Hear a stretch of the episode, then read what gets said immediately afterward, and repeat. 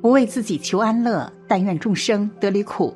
大家好，这里是禅语，禅语伴您聆听佛音，平息烦恼，安顿身心。楞严经有说过一句话：一切众生从无始来，生死相续，皆由不知常住真心，性净明体，用诸妄想，此想不真，故有轮转。佛教认为灵性是不灭的。故有前世、今世和来世，一切众生因无名故，在六道四生中轮回。所以，对于前世在你身边出现的人，今生有可能还会出现在你的身边。一，与你发生关系的人前世如何？两个人今生能够相遇相爱，注定是前世的累积的因缘。十年修得同船渡，百年修得共枕眠。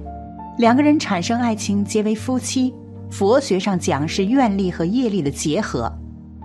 每个人能在今生作为眷属，必然有前世的因缘。夫妻是三世的因果，是累世的前缘。无论是时空变换，还是贫富贵贱，都会发生。两个人或许是前世发愿。约定来世再结为夫妻，或许是数载难了，今生来偿还。所以我们会对某些人莫名生出好感，会一见钟情，甜甜蜜蜜；也有的一辈子痴缠，剪不断，也离不开。有这样一个故事：有一个书生和未婚妻相约，要等到一个日期成婚，可是等到了约定的日期，未婚妻却没来。他去找未婚妻，却发现他已经成为了别人的新娘子。书生受不了这样的打击，一病不起，从此干什么也失去了兴趣。有位禅师经过这个村庄，听说了这件事，于是就想帮助这个可怜的书生。禅师来到书生房中，从怀里拿出一面镜子给书生看。书生看到镜子里是一片茫茫大海。有一名遇害的女子躺在沙滩上，有一个人路过她身边，他看都没看一眼。过了一会儿，又路过一个人，他看见这名可怜的女子，心生怜悯，于是脱下自己的衣服盖在她身上。后来又来了一个人，他看到尸体后，马上拿来铁锹挖了一个坑，将女子安葬。正当书生疑惑的时候，画面一转。她看见了她的未婚妻正在和别人成婚，被她的丈夫掀起了红盖头，两人看起来甜蜜幸福。禅师这时说：“你就是海滩上路过女士的第二个人，前世你把自己的衣服盖在了她身上，今生她与你相恋，算是报答了你的恩情。而她嫁给的人是前世亲手埋葬了她的人。”还要用一生一世报答那个人。书生听完之后，就突然明白了，原来他和未婚妻的缘分已经尽于此，也不能再强求了。从此之后，他的病就好了。我们要明白，今生能够和谁在一起，都是来了缘的，所以要善待身边最亲近的人，相爱的人在一起，一定要好好珍惜。前世所有的相遇都是久别重逢，今生所有的经历都是上天的恩赐。拥有的时候就好好珍惜，失去的时候也不要纠缠痛苦。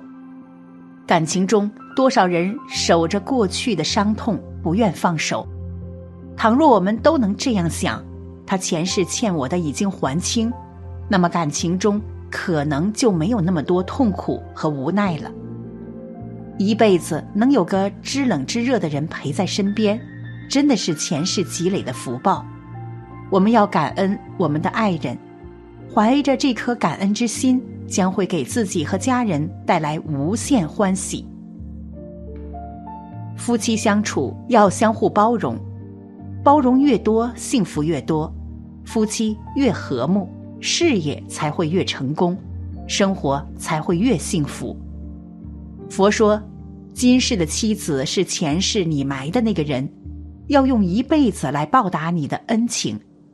今生的情人是前世你的夫妻，来续前世未尽的缘分；今生的红颜是前世你的兄妹，来交前世未交完的心；今生的儿女是前世你的债主，来追回前世未还的债。凡事皆是缘，一切因缘而起，因念而生。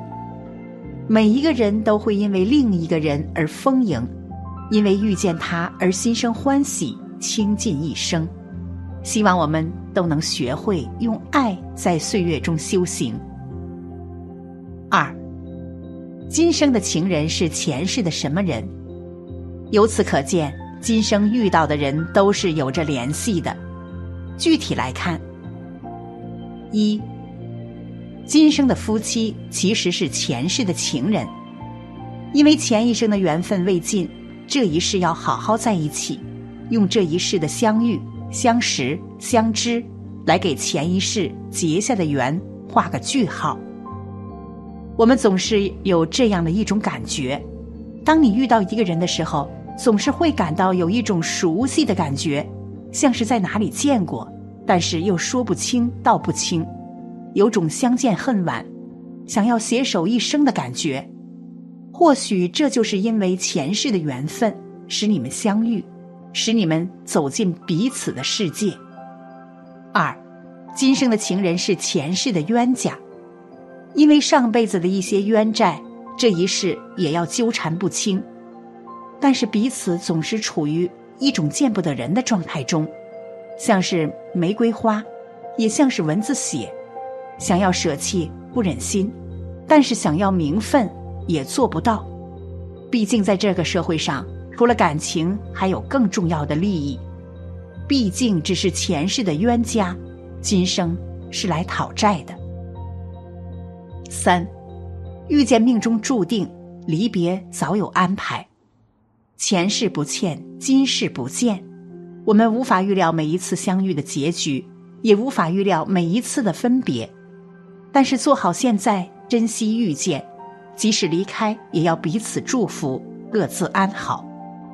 感谢上天让我们相遇，相信所有的遇见都是命中注定，所有的离别也都是早有安排。前世因果，今生遇见。三，冤家债主讨债的预兆和表现。综上所述，可见前世今生有着许多的纠葛牵扯，能够看出今生的现状。而讨债欠债又如何看呢？冤亲债主中有三大类，第一类是比较开明的，讨报是遵守自然的法则，欠债还钱，欠命抵命。天经地义，来找受报者是一种必然，但是他们并不愿意无限期的冤冤相报，循环无期。第二类是处于中间状态，既要达到讨报的目的，同时又存在和解的愿望。第三类则是由于仇杀之恨，受苦之痛刻骨铭心，怨气结胸，定是。报仇雪恨，以解怨气。依据观察与总结进行综合分析，这些前期的预警征兆可归纳整理成以下几个方面：其一，噩梦惊醒。由于冤亲债主全是负态的空间信息体，人在睡眠中最容易感知他们的活动。他们逼近受报者身心磁场的信息，最容易在梦中接受到，因此受报者常会做各种噩梦。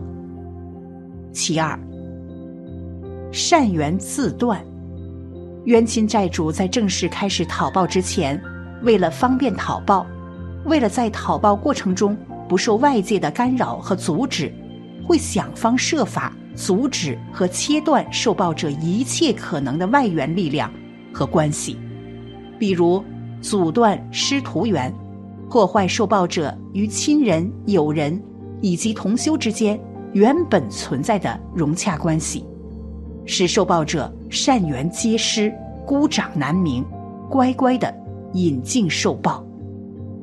其三，福报阻滞，人是一手提罪，一手携福来到人世间，消罪增福就是人生应当恪守的生存原则。如果人们不惜福，消福无度，增业无际，也就可能在福报未尽之前。恶报就要提前释放。只有志宏愿坚者、勤行不错者、高度重视者，才能冲破这种业力对福报的封闭，获得新一层次的初步解脱。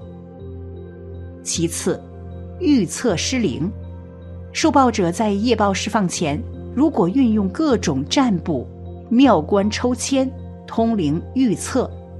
不论是受测或者替别人预测，只要诚信，一般都很准确。但是在预警期内，由于阴动为先，冤亲债主会在阴的隐态场中进行严重干扰和阻断。那么，不论是求卦问签，还是替人预测，全都会完全改变。错误率和失误率皆成家常便饭。如果在此期间及时警觉到是业力干扰，应该及时进行忏悔消业。其五，旁敲侧击。冤亲债主在预警期内，有时债主们常常采用旁敲侧击的方法来提示和警告受报者。例如，他们经常将负面影响力。作用于受报者最关心的亲人身上，通过这些亲人的怪异事件和意外事件，以及性情突变等等现象进行示警。示警期较长的事例中，还可能造成整个家庭家运的大滑坡。总之，我们这一生能够遇到彼此，已经花费了许多的好运。因此，我们应该学会珍惜知足。婚姻的好坏是靠夫妻双方共同经营的，夫妻之间一定要互相关心、互相包容，发现问题及时沟通，日子才会过得更幸福。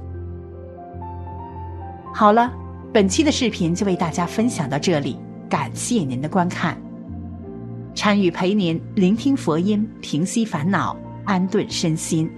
如果您也喜欢本期内容，请给我点个赞，还可以在右下角点击订阅，或者分享给您的朋友。您的支持是我最大的动力。咱们下期再见。